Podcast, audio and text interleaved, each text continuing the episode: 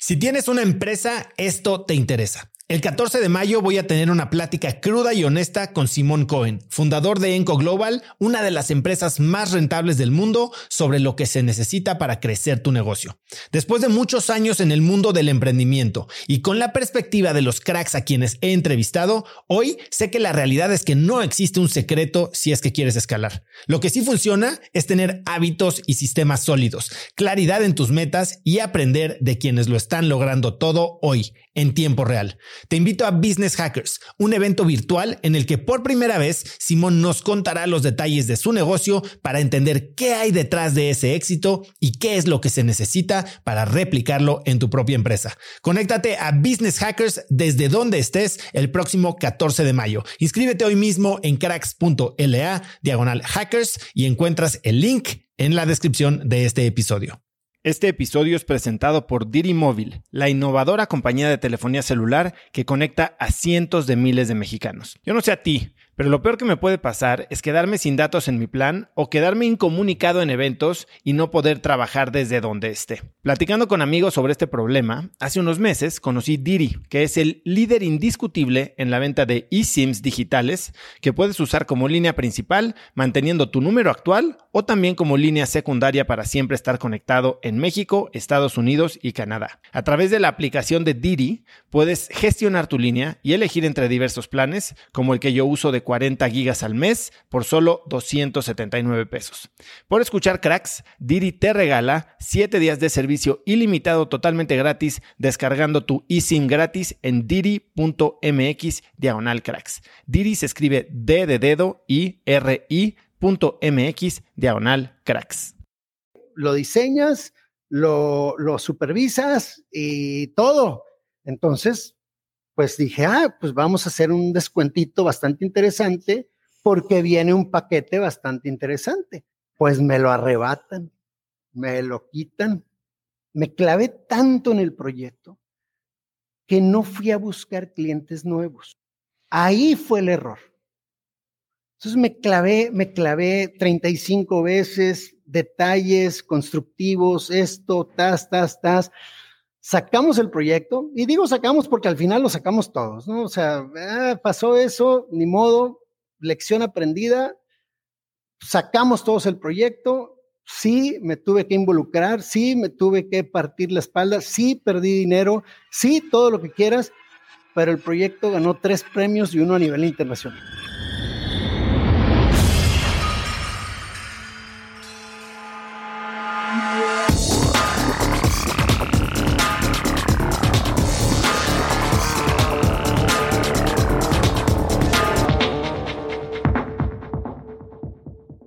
Hola y bienvenidos a un nuevo episodio de Cracks Podcast. Yo soy Osotrava y entrevisto cada semana a las mentes más brillantes para dejarte algo único y práctico que puedas usar en tu vida diaria. Hoy tengo como invitado a Agustín Pizá. Puedes encontrarlo en Instagram como arroba Golf. Pizá se escribe con Z. Agustín es un arquitecto fundador de Pizá Golf, que es una de las firmas de arquitectura de golf más reconocidas del mundo. Con 23 años de trayectoria en el desarrollo de campos de golf y con más de 60 proyectos entre Europa, Estados Unidos y América Latina, ha colaborado con grandes personalidades como Gary Player y Jack Nicklaus, y ha sido catalogado como uno de los 25 arquitectos más sustentables del mundo, así como nombrado como uno de los 100 mexicanos más creativos en el mundo por la revista Forbes en el año de 2020. Hoy, Agustín y yo hablamos de por qué decidió salir de México a buscar crecimiento, de cómo el golf es una reflexión de la vida y de por qué un poco de amor apache es la clave para desarrollar buen talento. Espero que disfrutes esta inspiradora entrevista con Agustín Pizá. Agustín, qué gusto tenerte aquí, qué bueno que estás recuperado de COVID. Muchas gracias, Oso. La verdad es una, un doble, doble honor estar aquí contigo, ¿no? Después, del, después de esa recuperación y aparte ya esta entrevista que le traía muchas ganas, la verdad, encantado, disfruto mucho, mucho tus, tus entrevistas, tus comentarios, la verdad, felicidades. Muchas gracias, Agustín.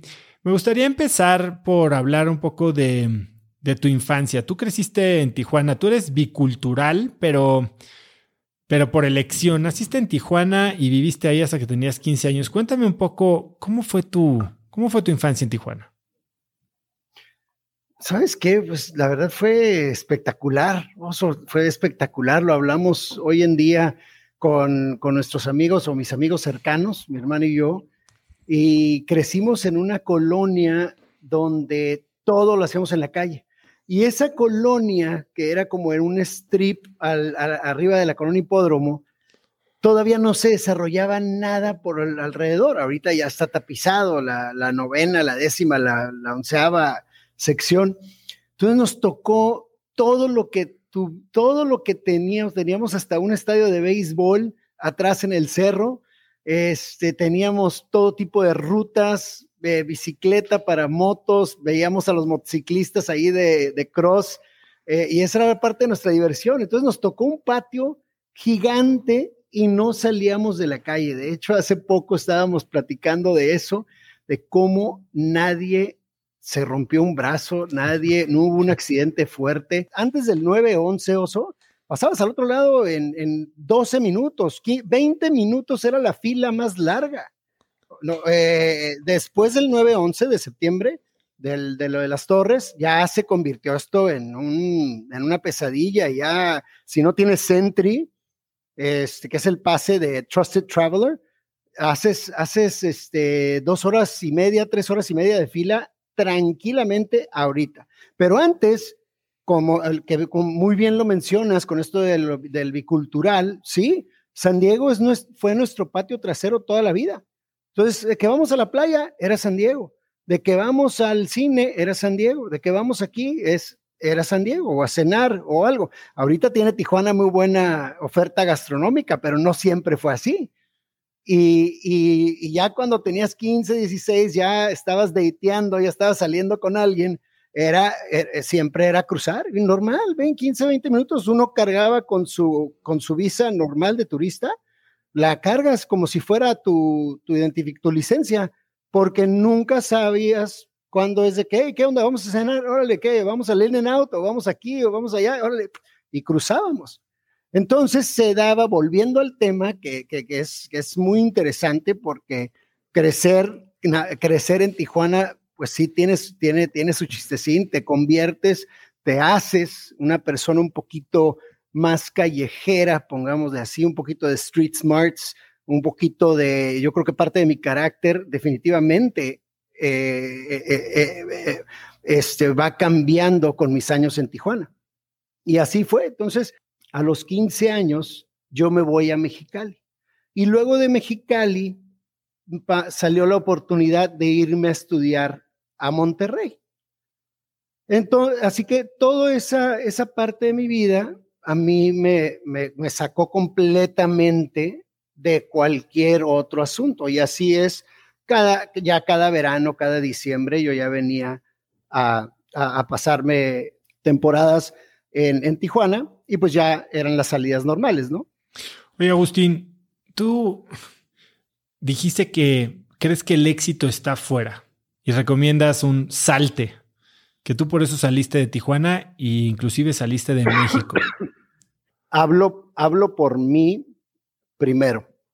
Esa es en mi experiencia porque al final yo decidí y quise y sigo eh, entrando a una carrera, a una disciplina mm, completamente anglosajona.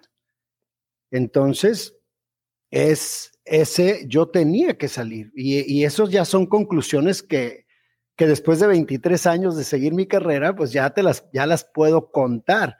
Hay que estar allá afuera, hay que salir, hay que, hay que salirnos de la zona de confort, hay que ser perseverantes. ¿Qué es lo que quieres? Ve por él. Y esa ida por él, pues me tocó en Escocia estar congelándome allá, este, pero eh, es un lugar divino, es un lugar espectacular. Pero sí, y desde que vi la oportunidad y mis padres me, las, me dieron la oportunidad de irme a estudiar a Monterrey, pues hay que tomarla. Es muy fácil quedarse en casa, es muy, muy fácil. Yo era, soy y era feliz en Tijuana y en Mexicali tranquilamente me quedo. Hoy está San Diego. ¿Quién, ¿Quién le va a decir adiós a San Diego? ¿Por qué? ¿Por qué me voy a ir a Monterrey si tengo a San Diego aquí y, en, y todavía, todavía la importación no estaba todo lo que daba, ¿no? O sea, En, San Diego salían los Air Jordan, cruzaba la, en, 20 minutos los iba a comprar. En Monterrey te tenías que ir a la pulga y a ver qué, qué, qué tenis había. Sí, o sea, en aquel entonces, en, este, comenzando en los 90, ya después ya, ya entró todo lo de la importación y carros y, y este, restaurantes, franquicias y todo, pero, pero allá en Monterrey, para nosotros como tijuanenses, y esto con todo cariño para Monterrey, que me, me encanta, pues allá era, aquí era de 31 flavors y allá es de danesa 33. o sea, de, la, aquí es McDonald's y Carl's Jr. y In and Out y allá era la broncosaurio, ¿cómo se llamaba? Esta, este, las hamburguesas de allá, de, para nosotros el sur. Porque para nosotros Monterrey, pues es el sur, no es el norte, pero bueno. Oye, dime algo. Tú te sales a los 15 años y decides estudiar arquitectura, pero tú, tú ni siquiera estabas cerca del mundo del golf. Tú querías ser arquitecto y en qué momento, cómo llega el interés por tanto el deporte del golf como la arquitectura del golf. No creo que es algo que mucha gente ni siquiera tiene en el radar. No, y todavía hasta la fecha hay mucha gente que no tiene esto en el radar. Y me pasó a mí, que es algo, una de mis ventajas competitivas porque me puedo puedo relacionarme y puedo pensar como mis clientes, porque muchos tampoco lo son. Son desarrolladores, no necesariamente golfistas. Algunos sí, otros apasionados, eh, espectacular, ¿no? Pero otros que son desarrolladores o que sus directores son con quien, con los quien convivimos, pues yo me identifico mucho y les puedo explicar un poquito de, de cómo es esto. Así fue, Oso. Yo, arquitecto, yo quería ser y decidí que quería estudiar arquitectura desde casi desde mis 11, 10, 11 años. Lo, el equivalente a quinto de primaria, no sé, por ahí, por ahí va, ¿no? Este, yo ya sabía que quería ser arquitecto. Eso me llegó de rayo, no te lo puedo explicar, no sé de dónde, simplemente llegó y así lo tomé y sin titubear me fui a inscribir a arquitectura cuando fue la oportunidad en Monterrey. Eh, lo del lado del golf, te lo voy a poner de otra manera, no necesariamente era el golf, oso, porque crecí con deportes. Mis papás, eh, los dos involucrados en deportes toda la vida, fueron organizadores, fueron voluntarios, estuvieron allá en México 68 de chavitos estudiando este, todo lo que era administración y, y educación física. Entonces, cuando llegan a Tijuana, mi abuelo, mi abuelo Agustín Pizá, lo mandan en los 60 a Tijuana comisionado para, para el deporte de, Baja California. Y, es, y de ahí sale esta familia Pizá allá en Tijuana. Nace mi papá, y ya después llegamos, llegamos mi hermano y yo, y, y ya en Tijuana y toda la vida crecimos. Mis papás llevaron a Nadia Comaneche a Tijuana, a mi queridísimo, que en paz descanse, Carlitos este, Girón. Eh, siempre estábamos rodeados de, todo este talento o, de, eventos. Entonces crecí con el deporte, jugué front tenis, jugué básquet, jugué fútbol americano toda mi vida. Siempre estaba yo en deportes organizados, en alguno, tenis, lo que quieras menos el golf. Y curiosamente crecí en, en, el campestre de Tijuana, que es el, nuestro, nuestro, nuestro club. Y sí, sí, le iba a pegar a la pelotita y íbamos ahí de chavitos, 12 años, 13 años, pero era típico, te jalaban de las orejas porque tenías 10, 11 años y en ese entonces no dejaban jugar. O sea, estás hablando de, de que los chavitos tenían que jugar el sábado después de las 4 de la tarde o no sé qué día después de no sé qué hora. No te dejaban salir. Ahorita ya apoyan mucho al golf y ahorita hay chavitos que salen y, y, y, este, y ya respetan más a los niños que salen a jugar golf. Antes no, estamos hablando de hace 40 años, bueno, treinta y tantos años, que no lo hacían. De hecho, en, clubes hay mujer, hay, hay horario hasta para las mujeres que no pueden jugar para no quitarle espacio a los hombres. Y eso es otro rollo. Eso todavía existe hoy en día. Entonces, este está cañón, pero existe hoy en día en algunos clubes mexicanos. Pero bueno, ese es otro tema. Eh, de ahí, mi pasión por el deporte. Eh, ah, otro, otro, otro, dato que te va a gustar es mi tío abuelo, mi abuelo, que era un loco, pedernido por el deporte también, cuando estaba chavito, se iba corriendo por la sierra, esto ya me lo contó mi abuela, se iba corriendo por la sierra a Puebla a checar con mi abuela, o sea, a, verla, y luego ya se regresaba en camión. Mi tío abuelo, Damián Pizá, su hermano, fue el primer mexicano que cruzó a nado el Canal de la Mancha en 1953. Y era el stunt double de Weissmuller, el Tarzán de blanco y negro. Él era el que se aventaba y los cocodrilos y ah, se ponía a pelear, todo. Era mi abuelo, bueno, mi tío abuelo. Entonces, imagínate crecer en ese ambiente, Oso. O sea, vas creciendo en ese ambiente. Yo tenía una pasión por el deporte. Pero ¿cómo involucra? O sea, una cosa es querer echar cáscara y otra cosa es querer construir estadios. Ahí te va, exacto. Y le diste exactamente el clavo. Yo decía, bueno, ¿cómo me involucro?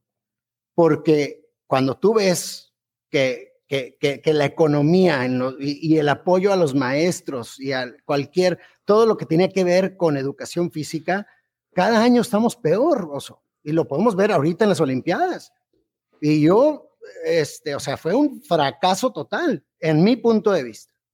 Y, eh, eh, y así ha sido cada vez eh, que, que, pasan los años.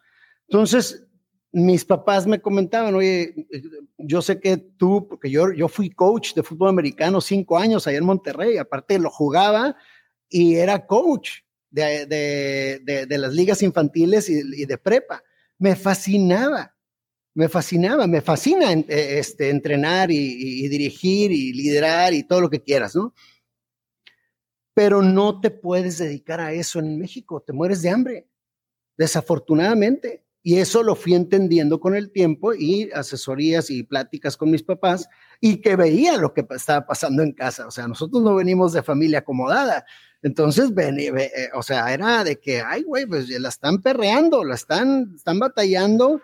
Eh, eh, la mejor herencia que nos pudieron dar fue el TEC de Monterrey y, y párale de contar. Buenísimo, ¿no? Y siempre hemos contado con el apoyo. Tenemos una, una cercanía bastante especial, la verdad.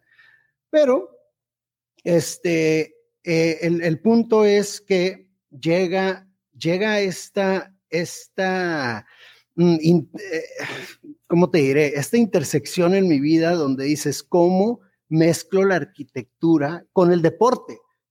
Y ahorita que te mencioné que le, pegabas que le pegaste en el clavo fue, ah, pues mira, a lo mejor me dedico a diseñar estadios, a lo mejor me dedico a diseñar eh, club campestres, pero no, no registraba el golf.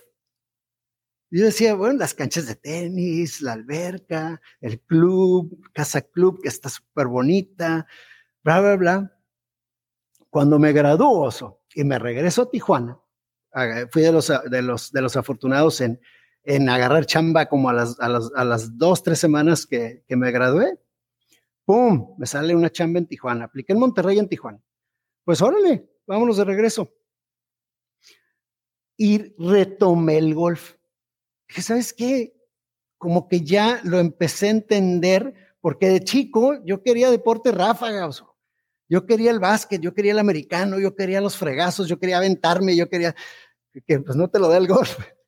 Y mi experiencia de que te saquen de las orejas, literalmente, de un campo, pues era así como que no, pues a lo mejor no es para mí. Pues voy y agarro unos bastones viejísimos, todos empolvados con telaraña que estaban ahí en la casa. ¿sabes qué? Le voy a pegar unas pelotitas. Y, y ahí es donde retomo el, el, realmente cuando nos enamoramos.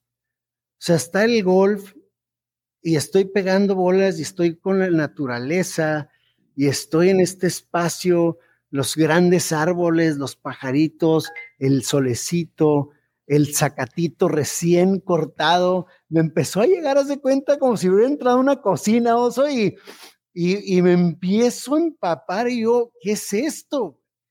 Y ya, de, a partir de ahí ya juego, ya, ya me hice golfista, obviamente, pero de repente me entró ese chip y fíjate cómo son las cosas.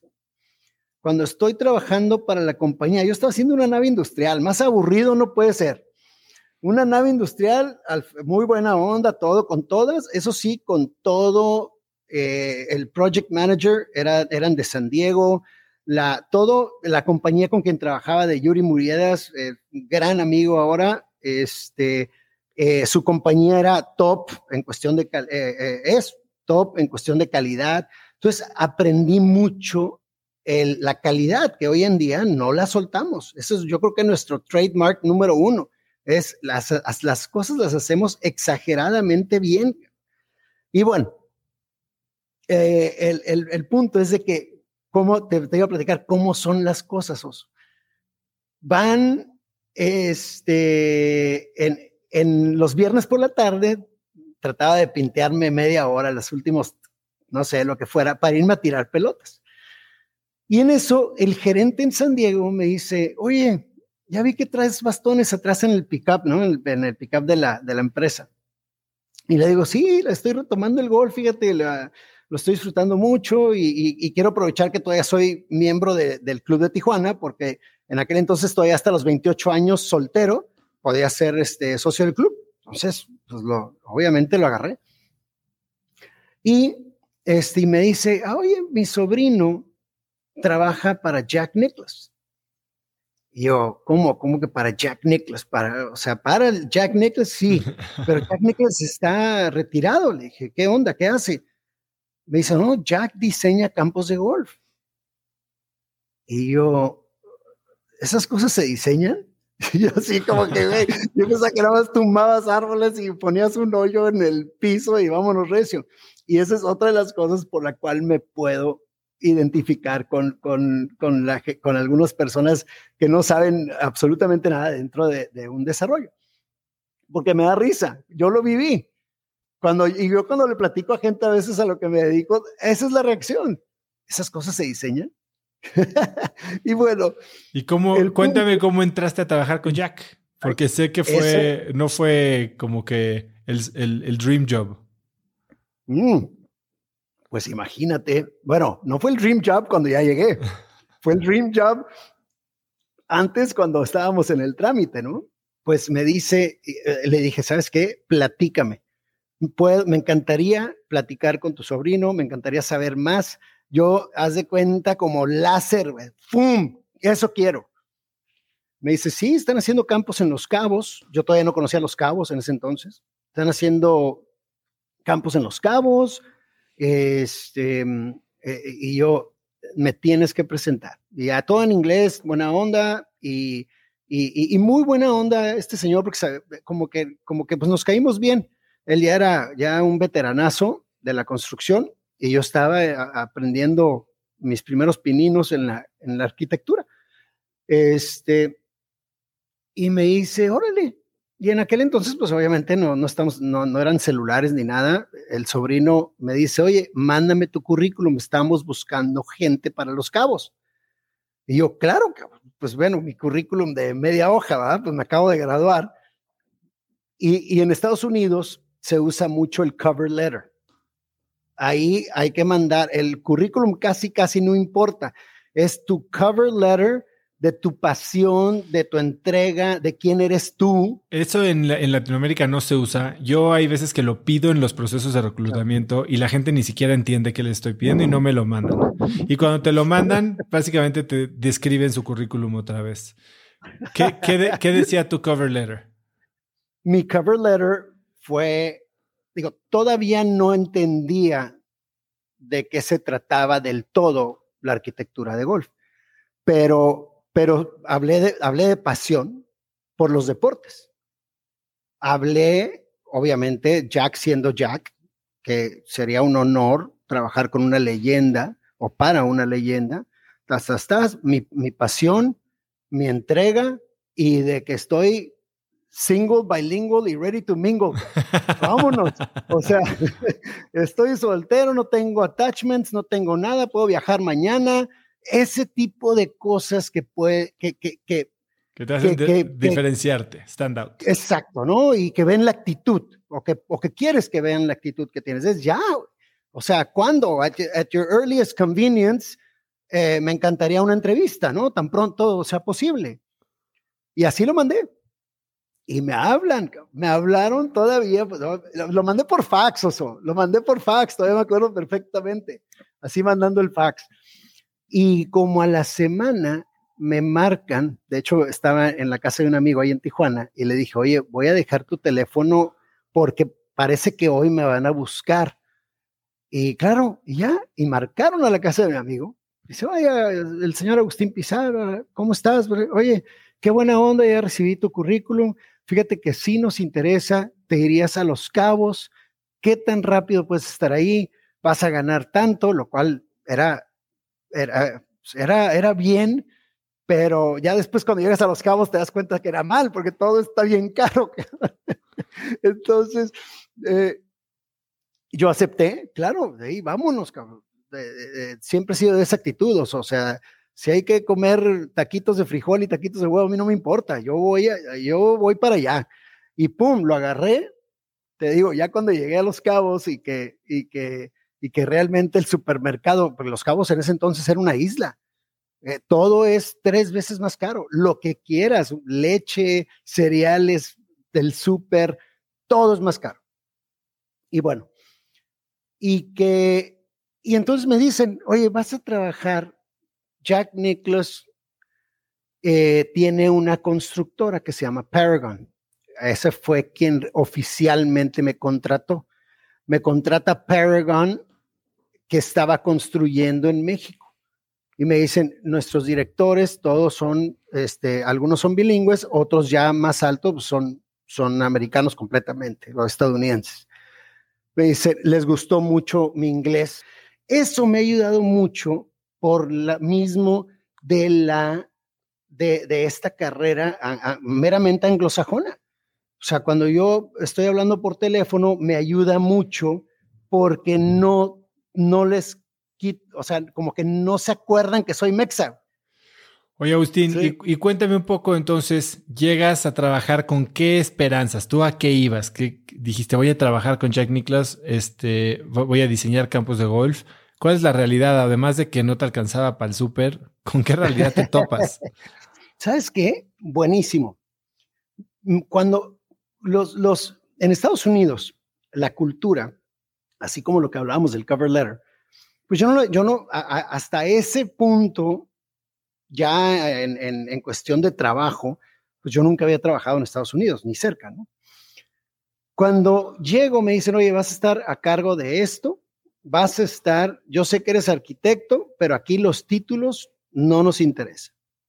Aquí, you're going to work your way up. Entonces, mi primer chamba fue asegurarme de que los albañiles tuvieran agua y hielo en las hieleras. Esa fue mi primer chamba como por un mes. Entonces, yo hacía mis rondas, veía la hielera, le metía hielo, le metía agua de garrafón y, la, y rondaba el campo de golf. Ahora, el campo de golf cuando lo estás creciendo, cuando lo estás haciendo, pues de punta a punta pueden ser cuatro kilómetros de distancia. O sea, es, es un monstruo. Entonces, vas en la estaquita, traía una estaquita, se me atascaba a cada, o sea, no, no, no, todas unas aventuras ahí buenísimas, porque cuando vas en los cabos hay muchos arroyos secos, ¿sí? Entonces, cuando vas en la, montañita, pues todo está bien, pero cuando vas a cruzar el arroyo seco, hay partes de, aren, de arenosos muy fuertes. Y ahí se me quedaba mucho el carrito. Ya eh, poco a poco ya me hice experto. Ahorita yo creo que puedo correr la baja mil sin broncas.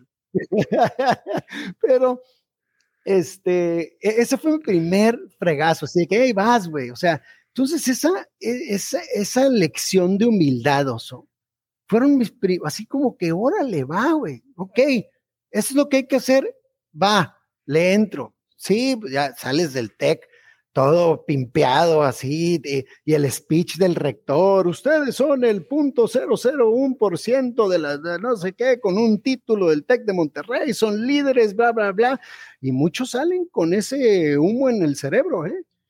Y no te aceptan trabajo, si nos pasa aquí, en Pisa Golf, hemos recibido a gente que cree que viene a ser jefe y pues imagínate la escuela que me tocó vivir, ¿tú crees que su primer trabajo va a ser ser jefe? Pues no, o sea, aquí vienes a, no a ponerle hielo a las hieleras, pero sí eh, desde abajo tienes que aprender. O sea, desde todo, desde ser drafter, este, eh, eh, ver los, las, las, tintas, ver esto, ver el otro, qué nos falta, qué no nos falta, pues todo, hay que entrarle a todo. Oye, pero aprovechando esta, esta posición, entiendo que también tenías, hay algunas mañas para, para escuchar las conversaciones de Jack y las negociaciones. ¿Qué, qué tipo de lecciones te llevas de estos eh, eavesdropping que estabas haciendo. ¿Sabes qué? Muy interesante que preguntes, Oso, porque los diré, fíjate, aunque me, aunque me, me daban carrilla y, ay, el arquitecto ahí anda y la fregada, este, ya después comencé a, a ver más cosas de, ya relevantes con la construcción del golf. Drenajes, sistemas de riego, etcétera. Y eso, imagínate comenzar ahí como arquitectos, como arquitecto vertical o como arquitecto horizontal, es una de, las armas más fuertes que puedes tener, es saber sobre construcción, es saber de costos, de precios, de rendimientos. Entonces, cuando yo estaba allá afuera y estuve en construcción, mis primeros seis, siete años de carrera, levantándome, entrando a las seis de la mañana, porque tienes horarios bastante feos, entrando a las seis de la mañana, eh, depende del, horario del día, pero entras cuando amanece. Entonces, entrando a las 6 de la mañana, ya saliendo a las, no sé, a las 5, lo que tú quieras, pero este, aprendiendo muchísimo de, construcción. Y eso ahorita, o bueno, ya desde hace unos años, siempre me ha servido muchísimo porque yo voy y las constructoras que típico que se quieren hacer güey al arquitecto o a quien sea, porque a eso se dedican la mayoría, este, con sus excepciones, claro, pero a eso se dedican la mayoría, pues con nosotros se topan con pared. Sabemos muy bien dónde va cada cosa y cada tornillo cuánto vale y en cuántos segundos lo debes de poner. Entonces, eso a nuestros clientes les gusta mucho. Pero bueno, ya ese es, ese es otro tema. Volviendo a lo de eavesdropping, que me encantó cómo lo pusiste. ¿Sabes que hay algo que le aplaudo a los directores que aunque te digo que me daban carrilla y me echaban ahí al lodo y todo lo que quieras, y se, hasta, hasta se burlaban, pero no pasaba, no pasaba nada. Pero sabían que, que, y yo ya les había platicado que mi sueño era ser el mejor arquitecto de golf, no solo de México, del mundo. Ese es mi objetivo. Entonces, o por lo menos el que yo pueda hacer, ¿no? o sea, el, lo, el mejor que yo pueda hacer. Ya, si de ahí eso, ¿dónde me pone? Ya veremos, pero seguimos trabajando en eso. El, y entonces, cada vez que venía Jack, que curiosamente, como a los dos meses tuvo su primer visita, me, pues con Jack, pues está Jack y, y sus arquitectos principales y el desarrollador y el dueño, y ahí lleva su entourage, ¿no? Y hay un como un como papamóvil que de una camioneta 4x4 con, con su techito y todo el show que, que, que, que, se, que se adapta y tiene una mesita y ahí van todos. Y a mí no me podían subir porque pues yo era al final el, uno de los albañiles, cabrón. Pero sí me decían, hey, maneja la camioneta. Entonces te voy a poner a manejar la camioneta. Y como yo sabía cómo por dónde íbamos y todo, por, por lo que me tocaba trabajar, pues así fue. Entonces yo estaba manejando la camioneta, escuchando todos los comentarios ahí arriba de lo que pensaba Jack, de su approach, de su filosofía, de cómo veía, por decir, algo que, bueno, le aprendí muchas cosas, pero algo que tengo muy presente ahorita es cómo medía la altura, por ejemplo, si vas a pegar aquí eh, a, nivel, a nivel piso, ¿no? Y es tu salida y el green está a, a 10 metros arriba. Entonces, está a 100 yardas de distancia. ¿Cómo calculas la distancia extra que le tienes que poner por la subida? Y escuchándolo, dice, yo como jugador, cada pie le agrego una yarda y es perfecto, es correcto, o sea, de él lo aprendí. Entonces, cuando yo estoy jugando o diseñando o lo que sea, yo ya sé que ese, ese, si está 10 metros arriba, son aproximadamente 30 pies, va a jugar 130. Y, y es, ah, son cositas que vas agarrando, entre otras, entre otras cosas técnicas también, por decir, oye, pues un hoyo, ese por ser par 3 no pasa nada, pero un par 4, un par 5 de subida no quieres que esté mayor al 6% de, de, de inclinación, porque ya se convierte en un hoyo incómodo. Entonces yo voy agarrando toda esta información, feliz de la vida, y ya para terminar el, el, el, cuento, oso, se terminan los dos días, porque Jack va regularmente dos días, se terminan los dos días, ya estás en la tarde, y entonces sí, ya es de que, oye, todo el mundo ya saludándolo y algunos tomándose fotos, y, y me presentan. Me dicen, Jack, mira, our, our new kid, este, quiere ser, eh, eh, está inspirado en, en ser un arquitecto de golf. Y me dice, Jack, ya él personalmente me dice, hey, qué, qué gusto, eh, Agustín, Oggy, me dicen en inglés, Oggy, este, qué gusto, felicidades y, y, pues bueno, mucha suerte en lo que, en, en, en, tu carrera y en tu vida y, y, se me hizo, la verdad, un gesto muy cañonoso, que, que un señor se tomara el tiempo, o sea, de esa, este, una leyenda, se tomara ese tiempecito nada más como para darme un espaldarazo, decirme, échale ganas, vas. Oye, pero, pero suena como que, pues sí, te tragabas la tierra y de repente te daban tu espaldarazo, pero también sé que estuviste varias veces a punto de renunciar. no estaba fácil. No estaba fácil. Y, y dentro del ambiente tiene, tiene su chistecito. Yo creo que esto pasa en, en las mejores empresas, la grilla. Y entre mexas, porque la mayoría ya de, ya de los trabajadores, de los directores, de, de algunos de los, de los del, encargado, pues ya se aventaban sus, sus, sus abusos. Así de que, hey, te vas a quedar de guardia de no sé qué, este, y la fregada. ¿Y, y cómo? Pues, y cuando, cuando estás en un ambiente así, en el que por un lado está pues tu, tu misión de ser el mejor jugador de golf del, digo, eh, arquitecto de, de golf del mundo, y por otro lado está este ambiente tóxico, como a muchos nos pasa, ¿no? ¿Cómo concilias Exacto. esa realidad? Eh, ¿Sabes qué? No, no, en, en ahorita puedo, puedo, conectar los puntos. En aquel es, es, es aguantar vara, es, es, es, lo que te toca hacer. Y es, y, y es más importante para mí ser parte de Paragon, de la, de la firma de Jack, que cualquier idiota que se esté pasando de lanza. Es mucho más importante para mí mi, tar, mi, mi tarjetita de presentación que, que, que, trae un oso dorado en la, en la parte superior derecha. ¿Sí? Entonces, para mí, para mi carrera, fue muy importante ese paso. Y así fue, aguanté dos años, que es más o menos lo que se tarda el, el, el, campo. Palmilla, hicimos Palmilla y El Dorado, dos campazos de primer nivel eh, en Los Cabos. Y de ahí ya se acabó. Fíjate que, que, fue como una gran tormenta, muy mala onda a Jack. Hasta cierto punto, hasta le, hasta le jugaron chueco y su compañía se fue belly. Vendieron más stocks de lo que podían. Y, se, y, bueno, yo ya no supe bien cómo estuvo el rollo, pero, pero desapareció. Entonces, este, a los dos años ya no había Paragon.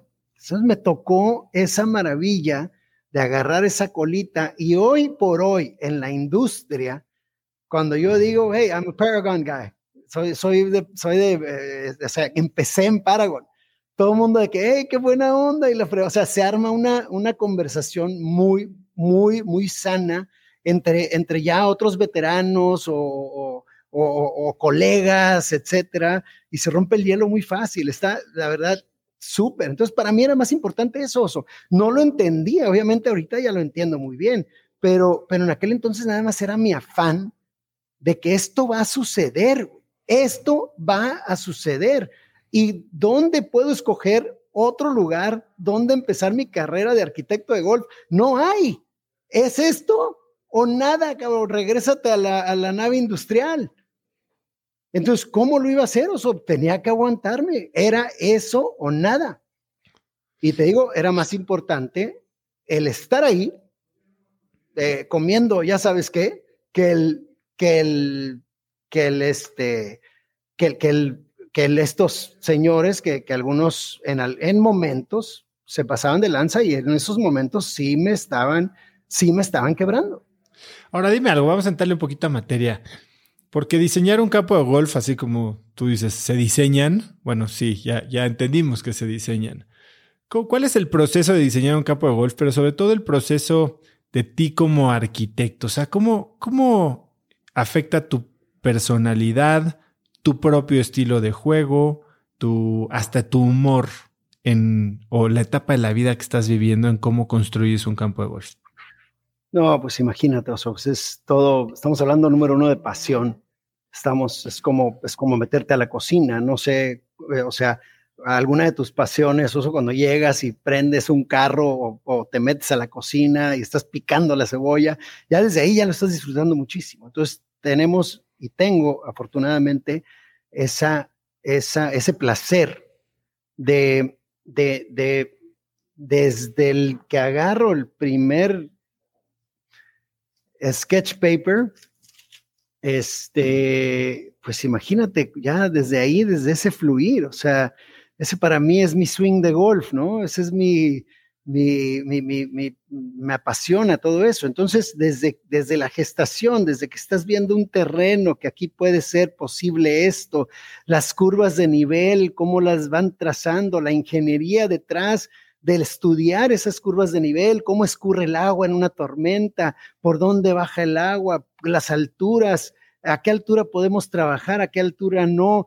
todo ese gran rompecabezas es lo que hacemos. Y por dónde va a ir la calle, y por dónde van a ir las casas, y por dónde va a ir el campo de golf, cómo va a convivir esto con la naturaleza, cómo vamos a respetar la naturaleza, hay que estudiar y hay que caminar el campo en breña, a caballo, a pie, en, en, en, en, en 4x4, en moto, en lo que haya para llegar a estos sitios, a, los lugares clave y, y, crear una historia. Para, cuando yo hablo de arquitectura de golf, o para mí el crear 18 hoyos, que es lo, normal hoy en día, para mí es, e, e, es, es, escribir un gran libro, es escribir una historia de 18 hoyos que te llevan por un camino, te llevan por un carrusel de emociones, que me gusta llamarlo, y, y también un gran mapa del tesoro, porque tienes, al final, tienes 7, 8 kilómetros que puedes aprovechar para enseñarle a la gente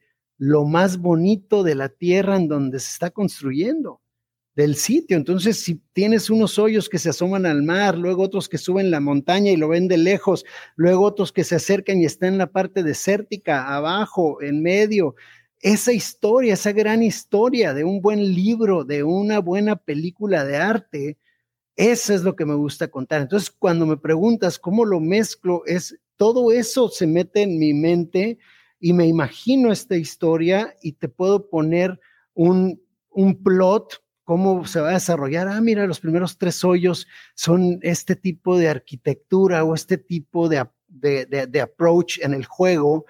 En los siguientes te voy a hacer batallar, a lo mejor es un rising action. Y, en los siguientes vamos a llegar al, al, al, a lo mejor a un descanso, luego de repente al clímax y, y el gran desenlace. Entonces es, es, es, es, es como yo lo visualizo y curiosamente mencionas lo de, lo de lo del humor. Me encanta que la arquitectura de golf es un ser vivo. Me encanta que la arquitectura y nuestra arquitectura cambie con tu sentido del humor. Si tú juegas bien, mi diseño es el mejor. Si juegas mal, mi diseño es el peor, cabrón. todo eso tiene que ver en la película de la arquitectura de golf. Es, es, es realmente cuando uno está jugando, le, le, le, mienta la mamá a, a, a, quien sea, dependiendo de dónde cayó tu pelota. Dices, ah, ¿qué es esta babosada? No, esto no debería estar aquí. pues sí, el que no debería estar ahí eres tú, tú deberías estar en el centro. Has dicho que hay tres tipos de golf. Dices que hay estratégico, penal y heroico. E, eso, perdón. Descríbeme qué son estos tres tipos de golf. A ver, yo soy un, muy mal golfista. Probablemente soy de esos que están, están normalmente donde no deberían de estar. Pues fíjate, eso, eso son, eh, y qué bueno que lo mencionas porque es parte de esta gran película. Dentro de un buen diseño de golf, que aparte de lo que te platico, ¿no? Aparte de la ruta, aparte del, mapa del tesoro, todo esto, dentro ya, cuando estás detallando, debe de haber un buen número y, y se reparten entre tres básicos este, tipos de, hoyos. El heroico, que es el, de seguro has visto cómo hay, hay hoyos que, a lo mejor van un poquito diagonal con agua o con cañada o con algo y te, y te invita a depender, depende de tu tiro y tu habilidad y tu talento. Si quieres llegar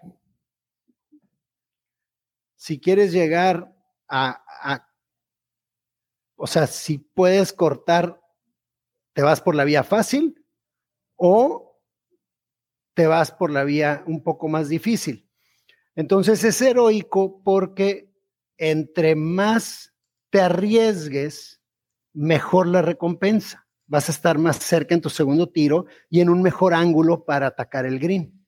Si te vas más hacia el, hacia el lado gallina, hacia el chicken shot, más seguro, pero entonces tu segundo tiro te va a quedar más largo y puede ser que más difícil el ángulo del green.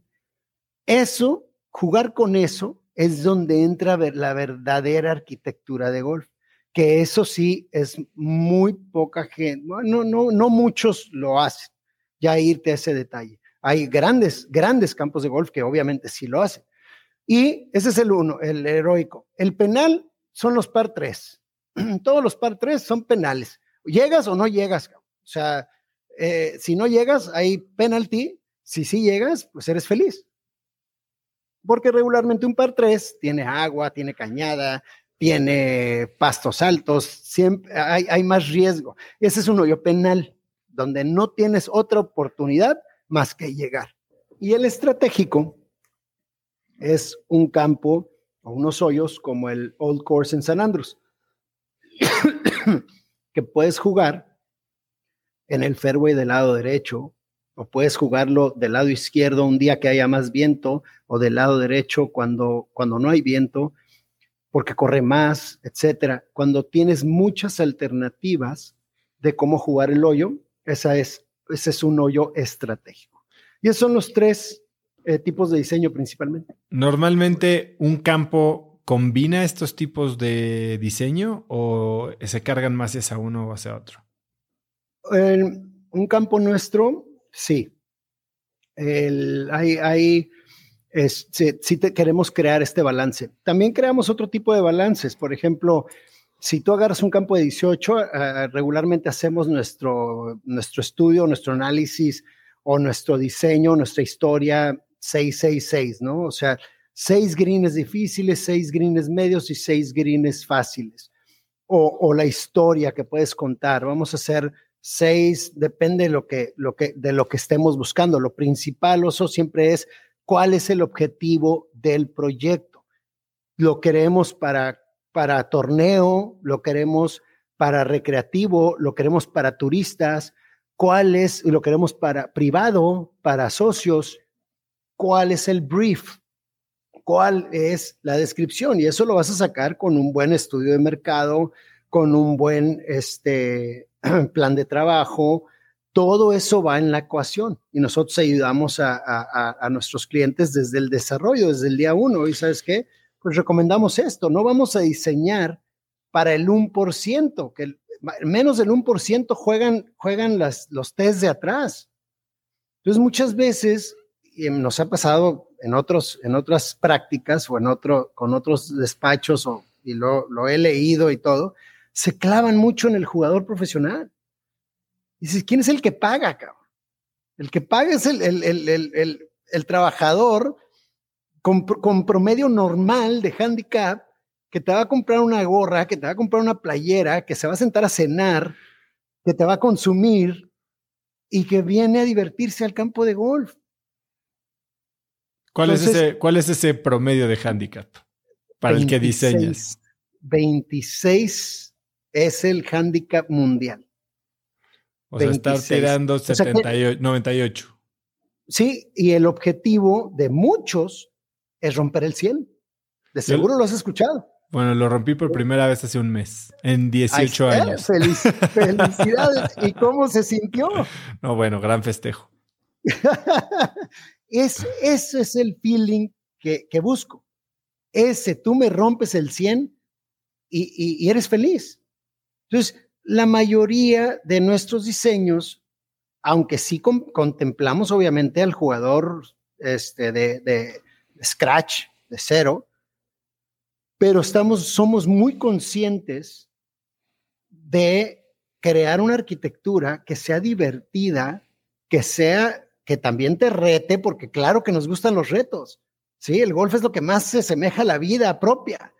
Claro que te gustan los retos. Claro que cuando cruzas el lago y cae la bola, dices, wow, qué fregón, O sea, y todo ese sentimiento que te lo lleves que te lo lleves. Y, bueno, eso es parte, parte del objetivo. Quiero ahondar un poco en esto que acabas de decir de eh, el golf se asemeja a la vida propia, ¿no? Dices que el golf nunca se repite porque siempre eres alguien diferente, pero así como en la vida hay hazards y hay obstáculos y hay momentos en los que corre todo, parece salir eh, a tu favor, pues va cambiando y, nunca se repite porque siempre es alguien diferente. Cuéntame un poco tú cómo piensas de eso.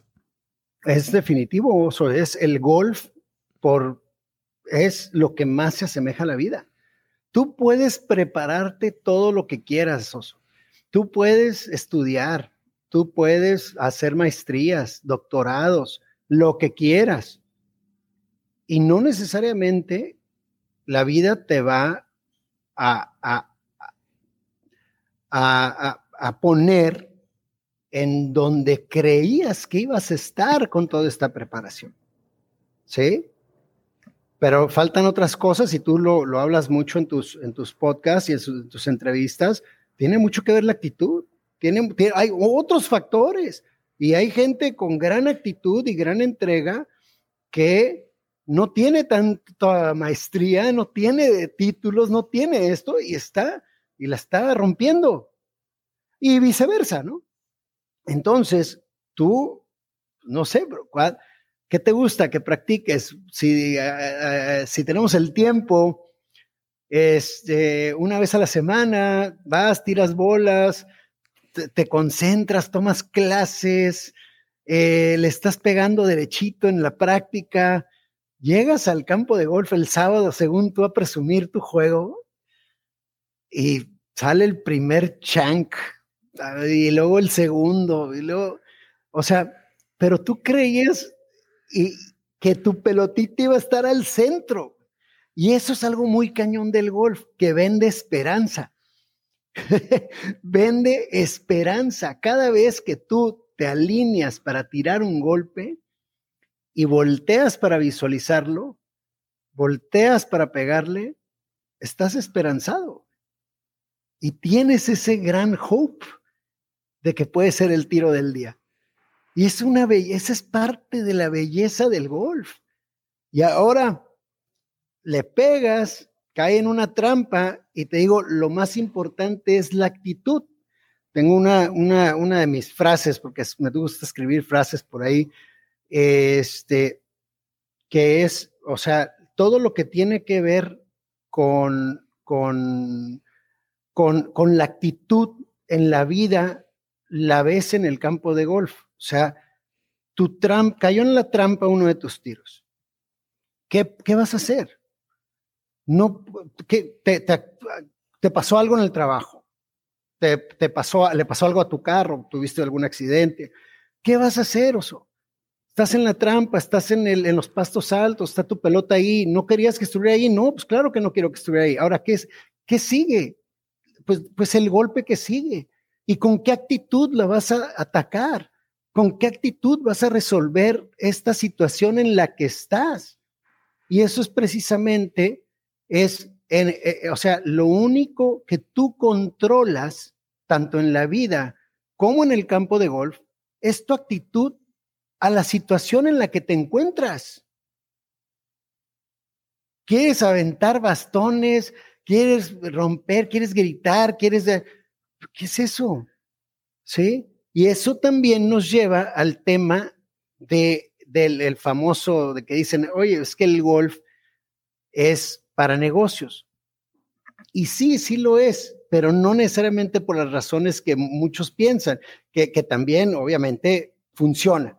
Tienes a alguien cautivo durante cuatro o cinco horas, puedes platicar, puedes hacer, puedes cerrar business o hacerle un pitch, que no tiene que ser de elevador, tienes cinco horas para, no se le llama pitch de elevador, se llama pitch de golf, cabrón. tienes cuatro horas o cinco para hacerlo, ¿no?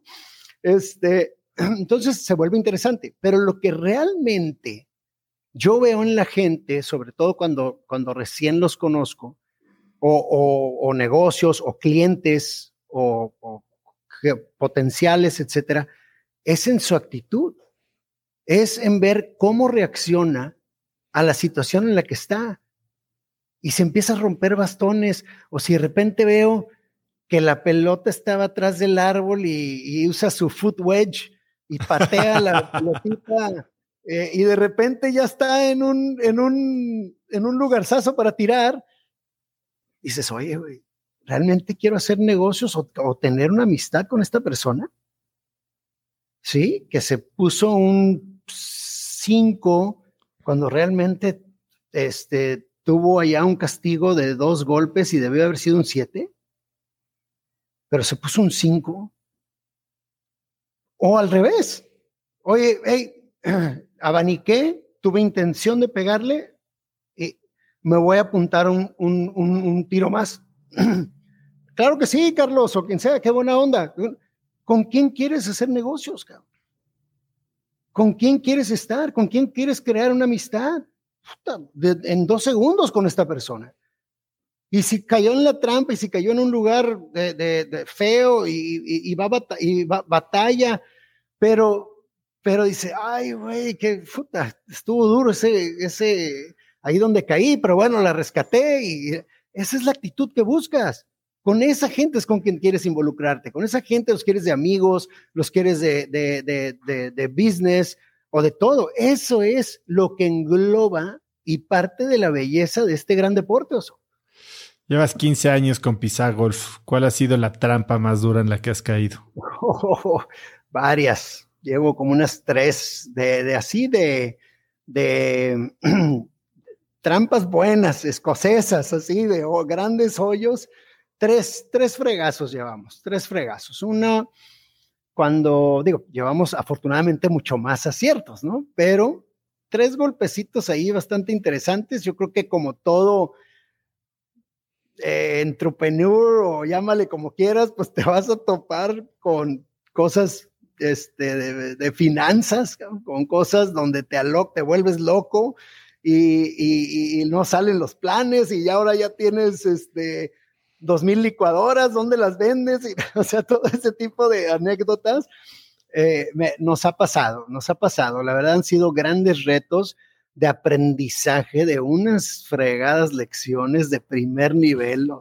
¿Cuál, cuál crees que es este, el más duro? Una, te, platico una. El, el, en, en, un tiempo, en 2012, 2013, estábamos haciendo un campo de golf y y, me, jugaron chueco en, traición. Yo iba a tener un poco de más alcances en el proyecto. Y se mete una persona que sabía que yo estaba ahí, pero se mete, se escabulle, le, le, habla al oído, le habla bonito a los lectores y, y se ofrece hacerle la chamba gratis por, por, por una recomendación, porque era, era un cliente de alto perfil. Y pues se la dan. Entonces yo me quedé abanicando eh, y, y, y, yo, yo mala, bueno, no, no sé si malamente, yo había dado un descuento bastante considerable en el diseño. Siempre cobro, ¿eh? eso de no cobrar por obra, eso, es, uh, eso no. Siempre cobro. Y lo he aprendido y prefiero no hacerte el trabajo. O sea, cobras por, digamos, un anteproyecto. Cobro por todo. Un anteproyecto, el proyecto, el proyecto ejecutivo, el project management, lo que, o sea, nuestro abanico ya abarca todo. Mantenimiento en algunos campos, solamente en los que sabemos que, que, que van a hacer las cosas bien. Si quieres un mantenimiento a medio, a medio azar, no, no me interesa. Solo, para, con nosotros todo es excelencia. ¿Buscas la excelencia? Vas, te la, eh, vamos juntos, perfecto. Ah, y eso no quiere decir gastar, ¿eh? ojo, el lujo, el, el hacer las cosas bien, no es este, dispalfarar dinero, ¿eh? Es hacer las cosas bien, es invertir dinero inteligente, es poner el dinero en su lugar correcto y la eficacia y eficiencia con la que trabajas, pues eso te da el rendimiento que debes de tener para tener las cosas de primer nivel. Eso es, es como les digo a mis clientes, sale lo mismo darle de comer un burro que un caballo, o sea, asegúrate que tengas un caballo. Entonces, este, eh, eh, volviendo a ese tema, me, sí dije, ah, era como que nuestro primer paquete, 2012, cuando estábamos cerrando esto, como que el primer paquete completo, ¿no? De que, hay, lo diseñas, lo, lo supervisas y todo. Entonces, pues dije, ah, pues vamos a hacer un descuentito bastante interesante porque viene un paquete bastante interesante, que era todo el project management y dirigir la construcción, que es un paquete, son paquetes muy interesantes cuando los hacemos. Pues me lo arrebatan, me lo quitan. Y ahora arquitectónicamente yo soy responsable del proyecto y, y, la gente, pues en, este entonces, pues no, no se manejó bien. Entonces yo tenía que entrar mucho al quite. Nada más para ponerte un ejemplo a un campo de golf regularmente vas unas 10 veces de visita, 10, 12 veces. Digo, las que, se, las que se requieran, pero más o menos en promedio 10, 12 veces que vas a lo mejor cada dos meses, cada mes y medio y luego puede ser cada mes, depende de la etapa de la construcción. A este campo en particular fui 35 veces. Mm, out of pocket expense para mí porque me tenía que asegurar que las cosas sucedieran como lo especifiqué como arquitecto. Muy cañonos. Y eso, y ahí viene la lección. La primera lección ahí está, ¿no? O sea, hay, este, me pasé de buena onda y, me arrebatan y pues bueno, no, no, no fue culpa más que mía por presentar a esta persona al grupo. yo también lo llevé. Entonces, este, pues mala onda porque ahora ya tardo más en confiar en la gente y todo, ¿no? Que, que, pero bueno, este, pero también soy de la filosofía de que todos, ahí es donde está un poco contradictorioso, pero mi filosofía, que si se vale a lo mejor decir un poquito más del lado espiritual, pues es, es, es darle una oportunidad legítima a, a, quien llega a tu puerta, ¿no? Y, y, y, y, vuelves a probar, y vuelves a probar suerte, y vuelves a, dar el todo, como, como en una relación, cabrón. No porque te hayan fallado ocho relaciones tóxicas, como está muy de moda ahorita decirlo, a, a, la, la novena no le vas a dar oportunidad, cabrón. ¿O vas a hacer todo así? No, pues hay que, hay que embarrarse, hay que meterse, hay que enamorarse, hay que darle durísimo. Si no, si, si no, pues no, no, no, no, no tiene chiste. Entonces, volviendo a ese tema, este, pues sacamos el trabajo y la lección viene, la fuerte, es que me clavé tanto en, en ese año, año y cachito, me clavé tanto en el proyecto que no fui a buscar clientes nuevos. Ahí fue el error. Entonces me clavé, me clavé 35 veces, detalles constructivos, esto, tas, tas, tas. Sacamos el proyecto, y digo sacamos porque al final lo sacamos todos, ¿no? O sea, ah, pasó eso, ni modo, lección aprendida, sacamos todos el proyecto, sí me tuve que involucrar, sí me tuve que partir la espalda, sí perdí dinero, sí todo lo que quieras, pero el proyecto ganó tres premios y uno a nivel internacional. Entonces, este, es cuando dices, wow, es cuando, holy shit, sale la lagrimita y la fregada así de que, ah, valió la pena. Y todos, obviamente todos los involucrados, pues les toca su, su palomito, su, su, estrellita en el sombrero, pues ni modo, no pasa nada. Pero arquitectónicamente ganó dos premios en obras de Grupo Expansión, en, en, los premios Obras, este, mención honorífica para, eh, en sustentabilidad. Este, nos, nos puso en el mapa como, como uno de los arquitectos más eh, sustentables en el mundo de la arquitectura de golf. Y en, eh, a nivel de Estados Unidos, una revista de Estados Unidos que saca rankings mundiales de, diseños y remodelaciones, nos, por votación de los jueces, etcétera, quedamos en segundo lugar, medalla de plata, en la remodelación del año 2014, este, donde, donde este, a nivel mundial en, en, medalla de plata. Entonces, nos, todo ese esfuerzo nos puso en el mapa de la arquitectura. E, e, o sea, cómo, cómo funcionan las cosas cuando pudiste haber tomado una actitud completamente diferente, haber aventado el proyecto, hacer berrinche y te hubieras perdido de esta oportunidad. Exactamente, que no sabes qué oportunidad era. Eso es lo cañón. Eso es lo cañón. Tú no sabes lo que estás cargando, lo que te toca cargar, el costal, las piedras, todo, todo el estrés que traes. Tú no sabes al final. Esa incertidumbre es parte de la belleza. Si tú tienes la entrega, si tú tienes la perseverancia, van a pasar cosas buenas, pero no sabes cuándo. Eh, Hablaste ahorita de sustentabilidad, ¿no? Y sé que es uno de los pilares, además de la excelencia, que, que definen a Pisagolf. Pero también eh, he leído que haces un ritual maya para pedirle permiso a la naturaleza antes de entrar a, los sitios. Cuéntame un poquito de dónde sale este ritual y cómo es.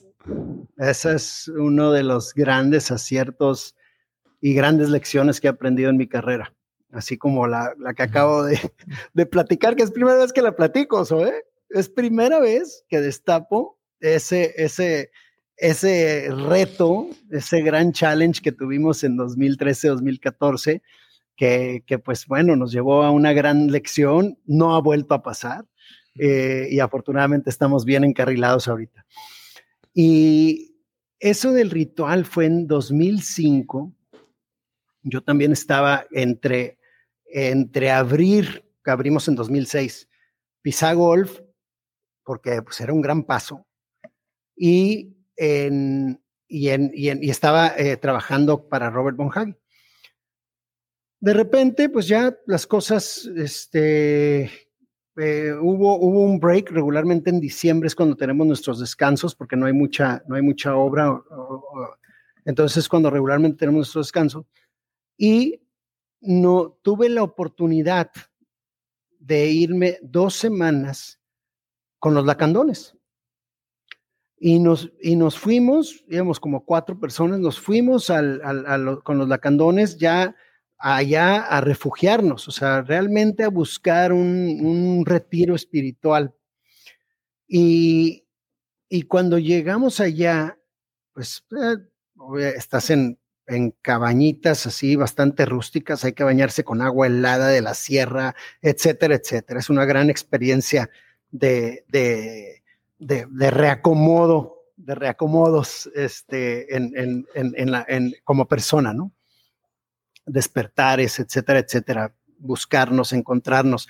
Y eso para mí era muy importante, oso, tener esa sensibilidad como arquitecto. Creo que como cualquier artista, debes de buscar tener esa sensibilidad Eh, eso es opinión personal y eso es lo que yo busco y sigo buscando en mi carrera, tener, y más que trabajamos con la naturaleza.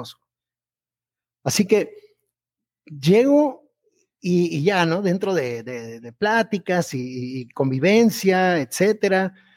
Y el, no sé, dentro de, esas dos semanas íbamos a ir a, unas cascadas ahí este, que quedaban cerca que no son turísticas, ¿no? Porque pues estás con, estás con una familia ahí de, eh, eh, ahora sí que de la, de la, de la cultura.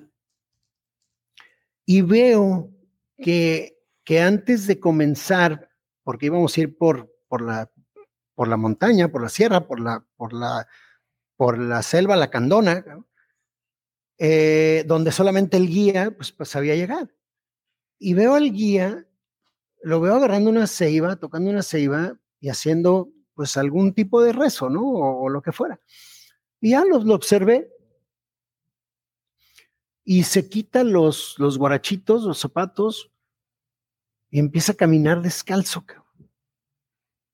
Y yo, órale. Y le pregunté, oye, a ver, ¿qué, qué, qué está pasando? Pues es que sabes que nosotros desde, desde que cruzábamos la selva lacandona hace mil años o lo que quieras, le pedíamos permiso a la naturaleza.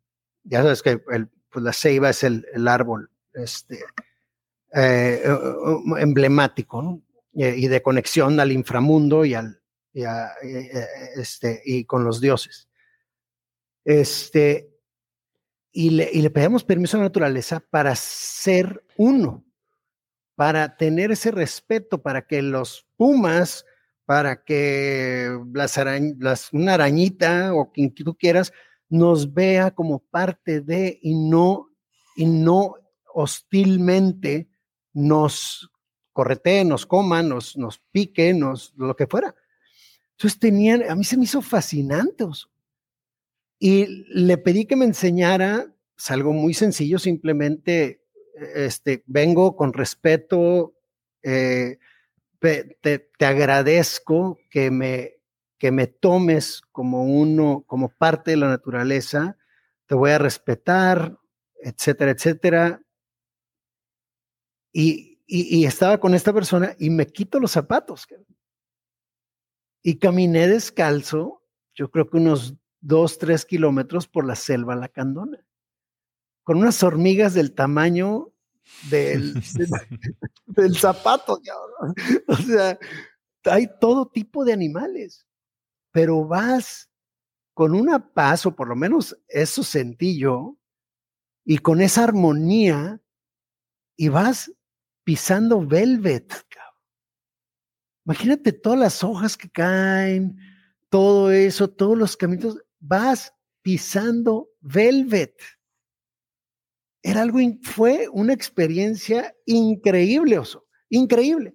Entonces eso, lo primero que, que, que, dije es, cuando yo empiece mi firma, lo primero que voy a hacer es pedirle permiso a la naturaleza para crear este diálogo. Yo, yo le di un twist de diálogo, ¿no? O sea, claro, para que nos acepte, etcétera, pero, pero el twist era más bien para crear un diálogo con naturaleza, una convivencia y que me guíe a ser un mejor arquitecto eh, dentro de lo que vamos a enaltecer, a alterar, a desarrollar como seres humanos, que, que, que, pues es parte del, llámale progreso, este, hacer el mejor proyecto en armonía con la naturaleza.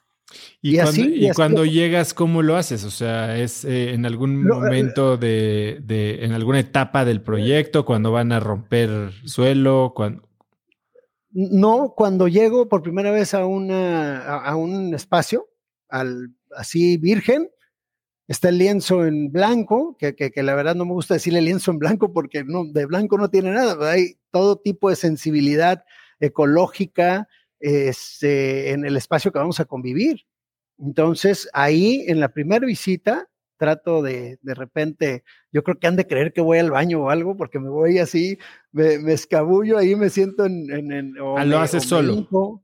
sí, lo hago solo o con, con mis arquitectos. Bueno, regularmente, pues, si voy solo, lo hago solo.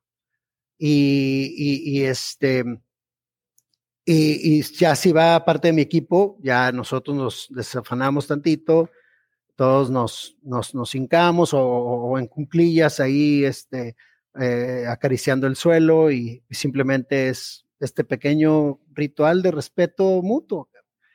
Este, así que fascinante. Hace, hace poco hablaba con un antropólogo, un PhD colombiano finlandés, Luis Eduardo Luna, que tiene episodio aquí en Cracks. Y él ha experimentado más de mil sesiones con ayahuasca. Y él habla muchísimo sobre un concepto que se llama animismo, que es, eh, digamos, sí, ver, ver, a la naturaleza como un sujeto, no como un objeto. Y tener este tipo de diálogos con la naturaleza. Él está reforestando todo un monte ahí que tiene en Brasil, en Florianópolis, con un jardín botánico de 400 especies. Lo conozco. Eh, muy, muy interesante también. Em, Agustín, Tienes un programa en Vic, eh, una serie de entrevistas, la verdad, bien interesantes. Y, Gracias. y siempre repites una frase que, que dice, la pasión empieza cuando vives la experiencia. Supongo que te estás refiriendo al golf, pero ¿hay algo más detrás de esa frase? Todo lo que, a todo lo que te quieras entregar, a todo lo que te quieras entregar. O sea, Sí, claro, es, es, es mi frase, es mi, mi, mi coin phrase y cuando hago televisión, cuando hago el, el, lo de Vic, cuando hago, me toca estar de tu lado y ser el, quien está entrevistando o el, o ahí el cotorreo. Eh, hago algunos programas especiales, no sé si los has visto, salen en Golf Channel, de repente así de, de, de turismo de golf, etcétera. Entonces, a mí me encanta hacer eso. Eh, y pues sí, la pasión empieza cuando vives la experiencia. Aquí hablo quizá estrictamente de, vivir esta experiencia con nosotros, de poder desarrollar este campo de golf. Y entonces cuando estás con nosotros, pues la pasión empieza cuando vives nuestra experiencia o tu experiencia con nosotros. De ahí viene la frase. Pero, pero al final la pasión empieza cuando vives la experiencia pues es, lo puedes traducir a lo que quieras. Vete a Valle de Guadalupe e inmérsete en los grandes vinos que tenemos y en la cocina de allá. Y, la pasión empieza cuando vives la experiencia.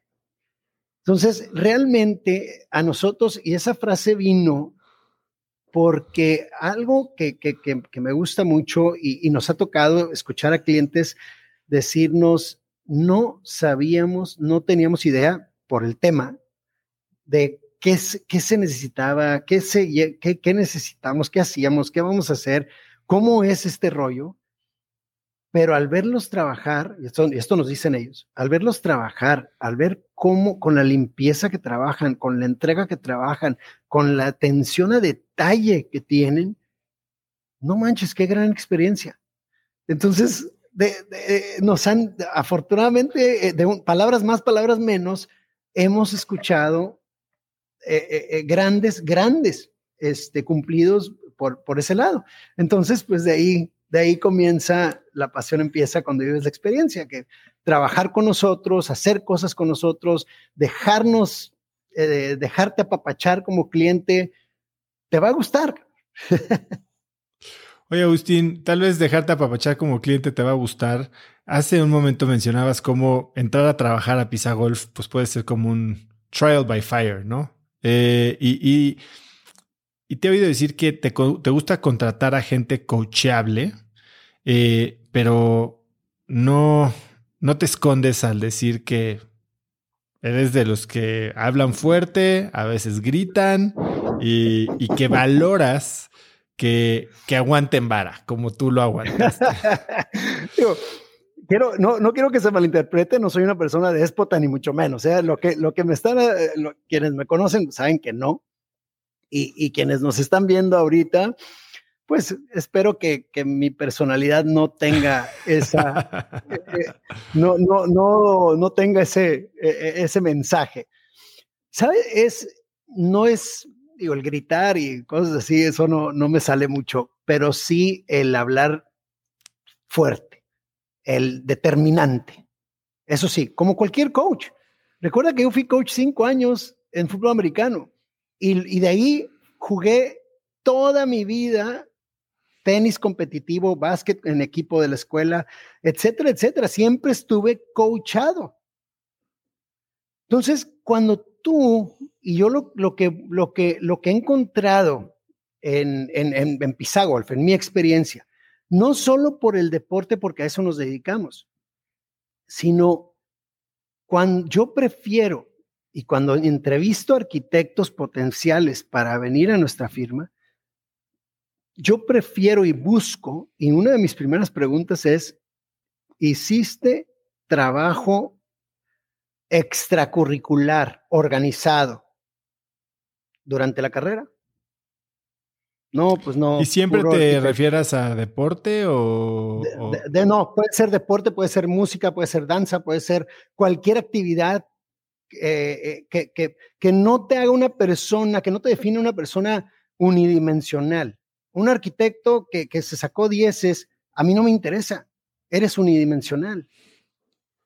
¿Sí? En el buen sentido, a lo mejor, obviamente a muchos les va a interesar, a mí no.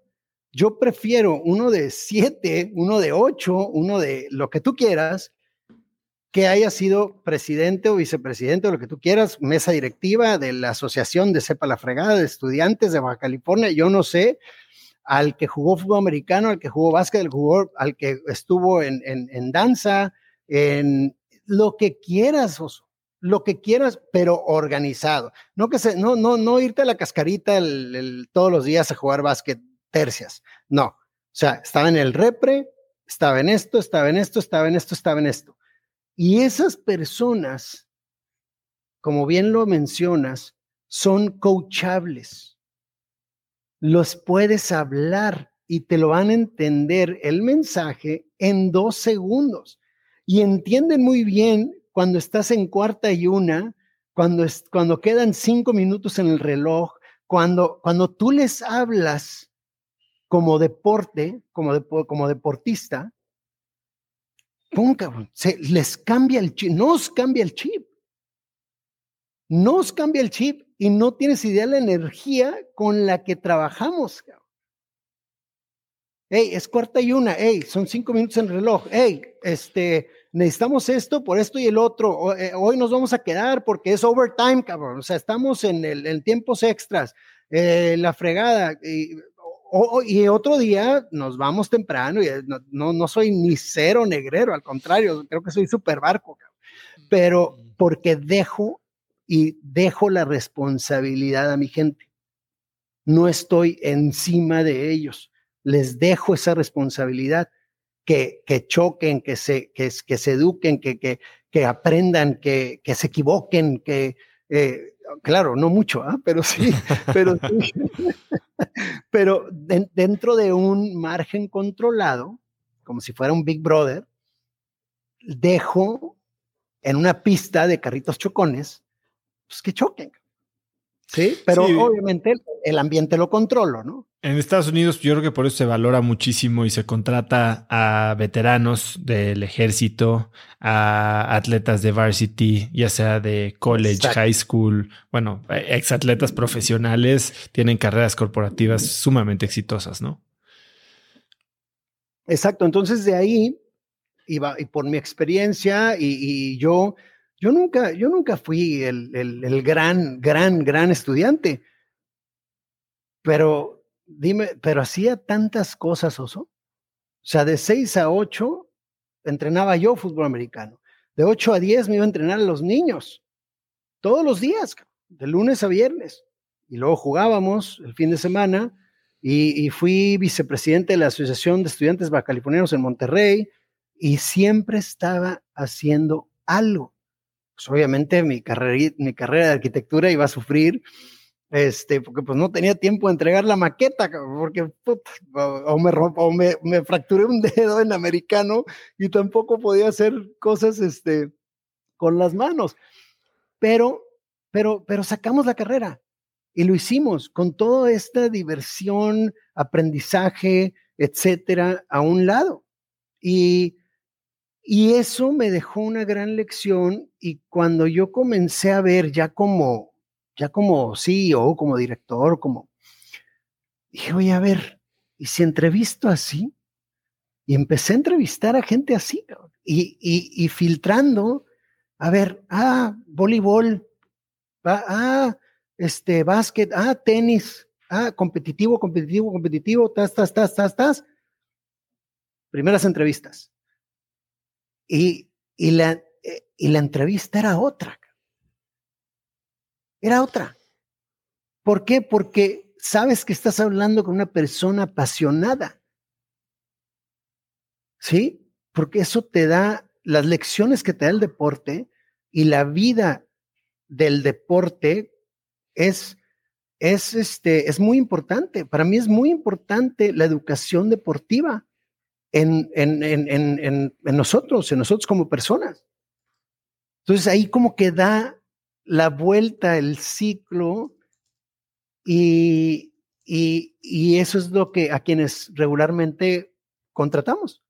Y la verdad es, ha funcionado espectacular. Agustín, cuéntame un poquito, además de ser un gran arquitecto de golf y, promover muchas iniciativas sociales también, como utilizando el golf para generar un cambio social, traes, traes muchos conceptos bastante innovadores, ¿no? O sea, wellness golf. Cuéntame un poco qué traes ahorita en el plato en los próximos 12 meses.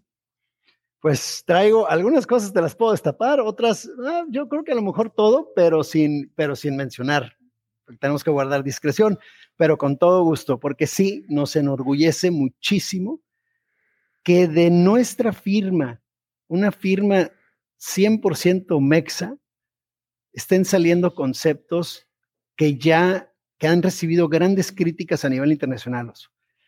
Y eso en los últimos tres años, tres, tres años, 2018, que empezamos con Wellness Golf, eh, es que se fue en Chablé, en Chablé Resort y, ahorita que termine el punto te voy a platicar. Hemos creado multipurpose golf, eh, hemos creado wellness golf, es más, aquí está. Explícame qué es wellness golf, qué es eso. Wellness golf, este es un espacio reducido con cuatro greens al centro, este es un lago, donde estos tiros de aquí se convierte en un espacio, mm, pues, de de gran convivencia. Estamos hablando, este, esto es cuatro hectáreas, es un espacio reducido de golf, donde lo que quiero es, y lo que busca el concepto, buscamos en el concepto, es tu bienestar. Olvídate del golf. ¿Cuántas veces estamos jugando golf, Oso? Y estamos tan clavados en, en el, obviamente, en el swing perfecto y así, o en el scorecard, que no nos detenemos a oler el pastito recién cortado, a escuchar a los pajaritos, la, la, ardillita, cómo se va por ahí, y no nos, no nos damos ese, ese refresh, ese reset a nuestro cuerpo, a nuestra alma. Entonces, cuando comenzamos Wellness, Wellness Golf, que fue en Chablé, que Chablé es una gran inspiración, no sé si ha sido, pero Chablé, Yucatán, es espectacular ese hotel y es uno de los líderes en wellness del mundo. Ellos nos contratan, nos dicen, oye, queremos hacer algo, algo, un campo de golf. Fue, fue la primera y yo les dije, oye, ¿por qué no hacemos algo más especial que un campo de golf? ¿Para qué quieres 18 hoyos aquí? No te va a dar por, volvemos al tema. Nosotros también nos gusta cuidar a nuestros clientes. No se trata nada más de tomarles el dinero. O sea, a ver, esto te va a explotar en la cara, no te va, no salen, no van a salir los números, ni de, ni de inversión, ni de retorno, porque no es el objetivo del hotel. A lo mejor en un futuro sí, cuando ya esto crezca y tengas villas y tengas otras cosas, eso ya será otro rollo. Pero hoy por hoy, ¿por qué no diseñamos para el no golfista? Y ahí, y ahí saqué y sacamos ese, ese, oye, todos los campos de golf diseñas para el golfista. Pues estás, como dicen, you're preaching to the choir. Ya, ya, eres, ya eres golfista. O sea, ¿por qué no diseñamos para el no golfista? Para la señora que quiera jugar con su hijo, para el abuelo que quiera jugar con el nieto, para la persona que no conoce golf y que el golf intimida por los grandes tiros que tienes que hacer y el driver y el fierro 5 y el pot y todo te intimida. Y más cuando juegas con gente que sabe jugar. Entonces, es de ahí viene todo este concepto y dijimos, oye, ¿y por qué no jugar descalzo? Y volviendo al tema de los lacandones, ¿por qué no jugar descalzo y hacer earthing? Earthing está ahorita muy, muy, muy de moda. Y no, no es que esté de moda, es, es un tema muy interesante de conectar tus pies con arenas, con pasto, con la naturaleza.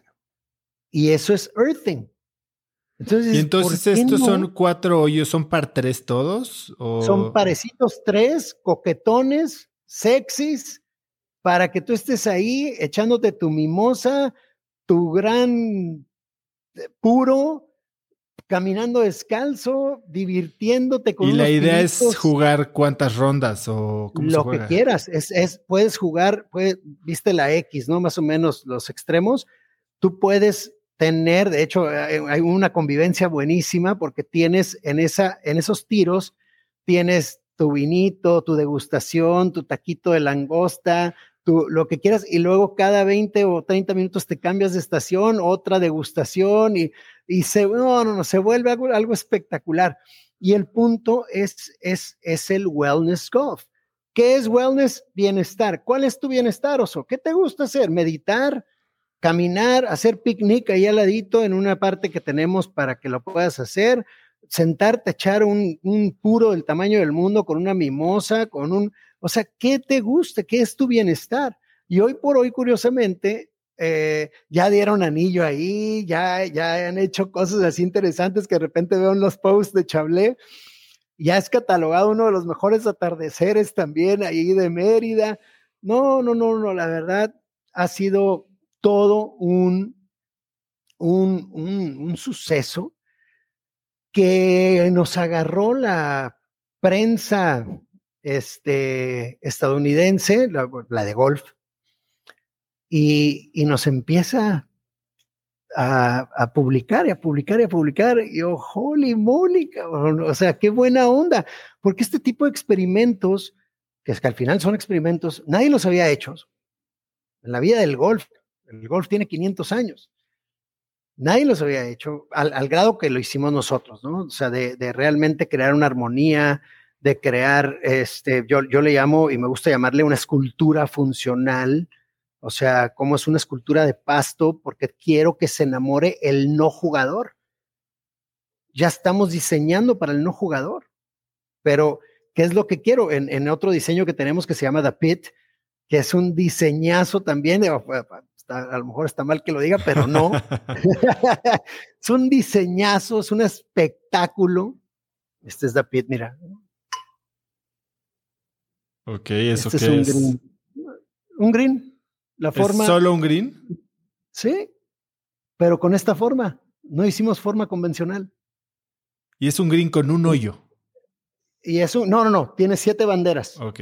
Pero, pero al final es un, eh, este, es un lugar de, que, es, que es como, volvemos al multifacético, eh, eh, tiene su fire pit en el centro de la trampa, entonces ahí tu familia puede estar quemando bombones, o si tienes algo de adultos, pues órale, este, ahí se arma, quítate los zapatos, ahí está la, arenita, el fire pit, la musiquita, los, las luces espectaculares. ¿Es en dónde está?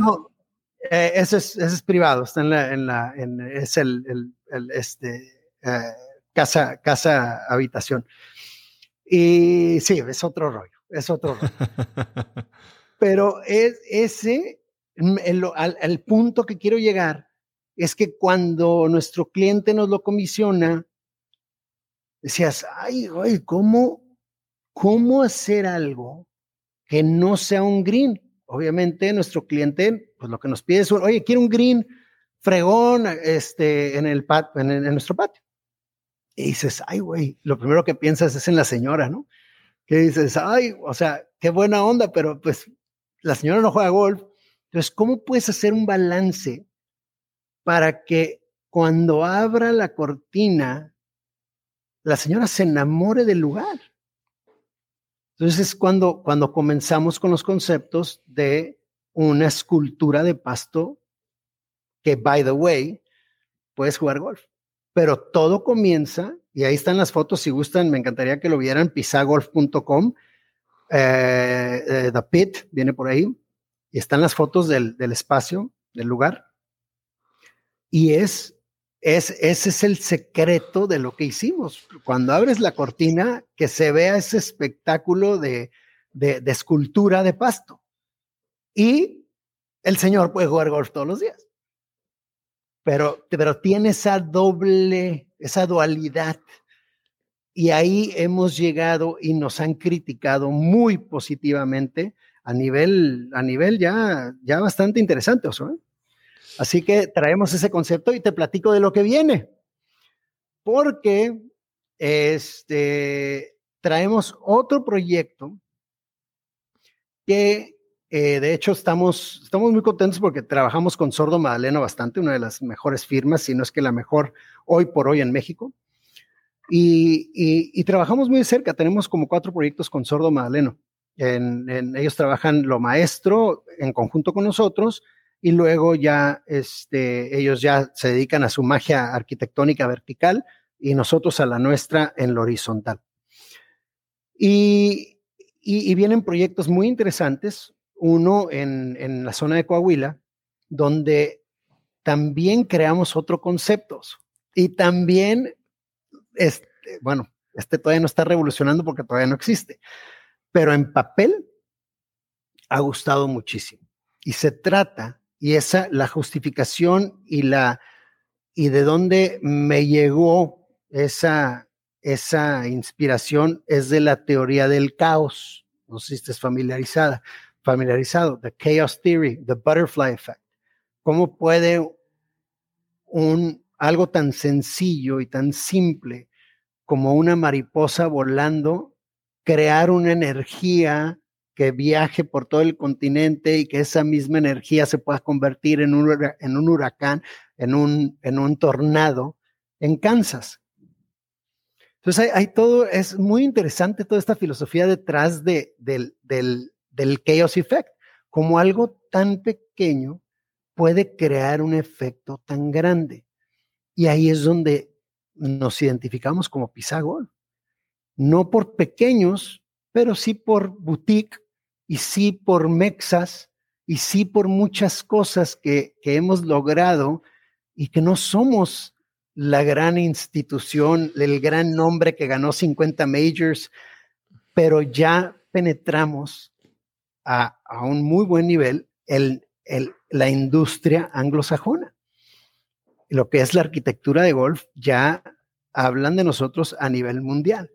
Entonces, esa parte, cuando conectamos esto en las filosofías del, Chaos Theory con el Butterfly Effect, viene esta inspiración de crear eh, escampo grande y decir, ¿por qué 18? A ver, si ya nos fuimos a, Wellness, Multipurpose, The Pit, y estamos rompiendo para abajo en, cuestión de, de, menor huella y mayor diversión y menor resources, recuerda que nuestro número uno también es el cuidado del planeta. Entonces, todos estos proyectos que son de menor escala, de menor huella, pues obviamente es de menos fertilizante, de menos, de menos agua, de menos, entonces viene con el paquete de ser más ecológico.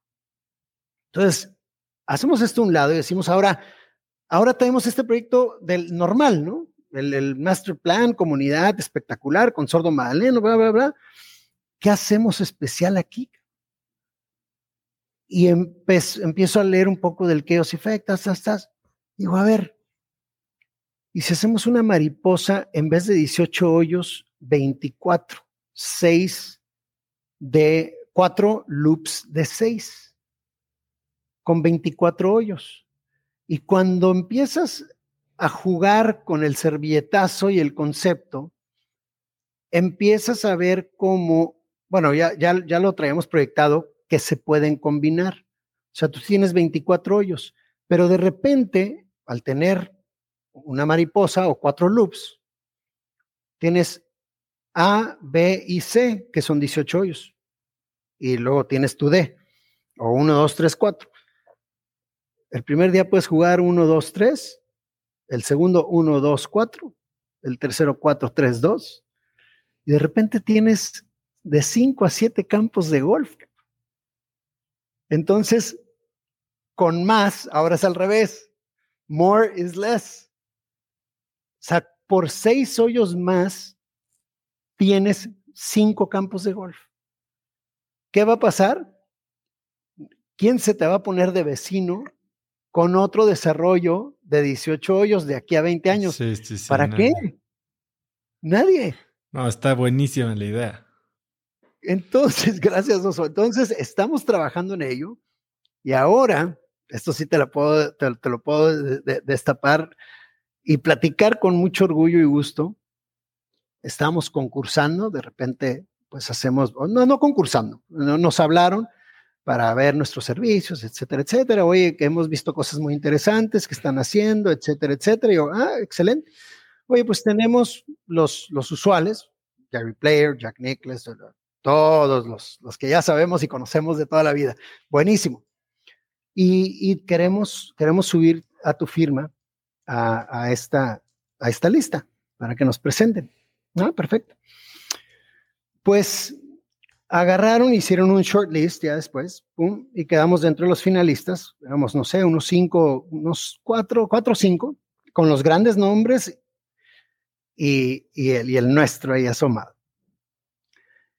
Y ya era presentación ya un poquito más seria de, de lo que hacemos. Y les cuento el Butterfly Effect. O sea, ya, estaban, ya, ya, ya conocían porque ya habíamos subido en redes y todo, The Pit, Wellness Golf, todo. Entonces ya sabían que éramos, que éramos este, inquietos y creativos. Entonces eso fue lo que nos subió a la mesa. ¿Sí? Cuando les, cuando les platico sobre el Butterfly Effect, el Chaos Theory y el 4 por 6 se acabó. Eliminaron a todos. Y ahora este, estamos ya en, en contrato, bueno, ya dando los siguientes pasos y dedos cruzados. En unas semanas te voy a poder decir que tenemos eh, eh, nuestro primer trabajo en Europa. Buenísimo. Oye, Agustín, eh, se nos acaba el tiempo y antes de irnos me gustaría preguntarte si pudieras escribir un mensaje en el cielo, ¿qué diría para que todo el mundo lo viera? Apasionate no hay más. Pudiéramos irnos con, con alguna frasecita, si, si contiene esa frase perseverancia, pasión, ah, que, que, ya la pasión viene con la entrega. Yo creo que esas son las dos palabras clave para la vida, por lo menos para, para mí. Pasión y perseverancia. Perseverancia con capitales y bold y, subrayada y, y, con flechas y con luces, perseverancia, ser perseverante en lo que hagas. Nadie te va a ganar. Nadie, te lo garantizo. Agustín, la verdad es que esa pasión se contagia desde que platicamos la primera vez eh, y todo lo que he escuchado de ti. Eres un crack, me encanta lo que estás haciendo. Eh, ojalá nos toque jugar, jugar mal, Algún día pronto. Pero con risas, eh, cuatro horas de risas, y eso es lo que eso es lo que quieres, eso es lo que buscas, esa es la vida. Eso es eso, encantado de jugar juntos pronto, por favor. ¿Dónde puede contactarte la gente, seguirte? En, en las redes sociales, Pisagolf, arroba Pisagolf, Instagram, Facebook, eh, Twitter, el, el, mío es Arc Pisa y tenemos Pisagolf también este, en Twitter. Y, y pues pisagolf.com, ahí es donde ya le vamos a dar una refrescada, ya le toca una refrescada al, al, website, pero está, pero está bueno. Este, y estamos, estamos muy, muy contentos, de verdad. Y me, y me encanta la interacción, ¿eh? O sea, a veces hacemos Instagram Lives em, o este, si me mandan un mensaje, también con gusto lo, con gusto lo contesto. Pues Agustín, ha sido un verdadero placer y privilegio. Gracias por, eh, por tu tiempo y nos vemos pronto. Igualmente, Oso, te mando un fuerte abrazo, felicidades y de nueva cuenta agradecido por estar en tu lista de eh, charlas. Así que feliz. Gracias, Agustín. Agustín vive con pasión y eso se transmite en sus historias. Si te gustó el episodio, compártelo con alguien usando el link cracks.la diagonal 140. También sigue Cracks Podcast en Spotify o suscríbete en iTunes y califícanos ahí con 5 estrellas para que más gente nos pueda encontrar. Mencióname en Instagram o Twitter con la lección que más te llevas como arroba osotrava y menciona a Agustín en Instagram como arroba pisagolf. Pisa es con Z. Puedes encontrar links a todo lo que hablamos el día de hoy en cracks.la diagonal 140. Y antes de irte, no olvides dos cosas. Uno, que puedes ver el video de esta y todas mis entrevistas en YouTube, en video, en cracks.la diagonal YouTube o youtube.com diagonal cracks podcast. Y además que puedes registrarte para recibir mi newsletter Viernes de Cracks, que es un correo muy corto que mando cada viernes con 5 tips, artículos, libros, gadgets, frases o cosas que encuentro en internet y que creo que pueden ayudarte a tener una vida más productiva o al menos empezar una conversación interesante este fin de semana. Son más de 70 mil personas las que lo reciben cada semana y recibo muy buenos comentarios de este correo en mis redes, así que no te lo pierdas. Para registrarte es muy fácil, solo ve a cracks.la diagonal viernes y muy pronto voy a estar en tu inbox. Eso es todo por hoy, yo soy Usotrava y espero que tengas una semana de cracks. Si tienes una empresa, esto te interesa. El 14 de mayo voy a tener una plática cruda y honesta con Simón Cohen, fundador de Enco Global, una de las empresas más rentables del mundo, sobre lo que se necesita para crecer tu negocio. Después de muchos años en el mundo del emprendimiento y con la perspectiva de los cracks a quienes he entrevistado, hoy sé que la realidad es que no existe un secreto si es que quieres escalar. Lo que sí funciona es tener hábitos y sistemas sólidos, claridad en tus metas y aprender de quienes lo están logrando todo hoy, en tiempo real. Te invito a Business Hackers, un evento virtual en el que por primera vez Simón nos contará los detalles de su negocio para entender qué hay detrás de ese éxito y qué es lo que se necesita para replicarlo en tu propia empresa. Conéctate a Business Hackers desde donde estés el próximo 14 de mayo. Inscríbete hoy mismo en cracks.la diagonal hackers y encuentras el link en la descripción de este episodio.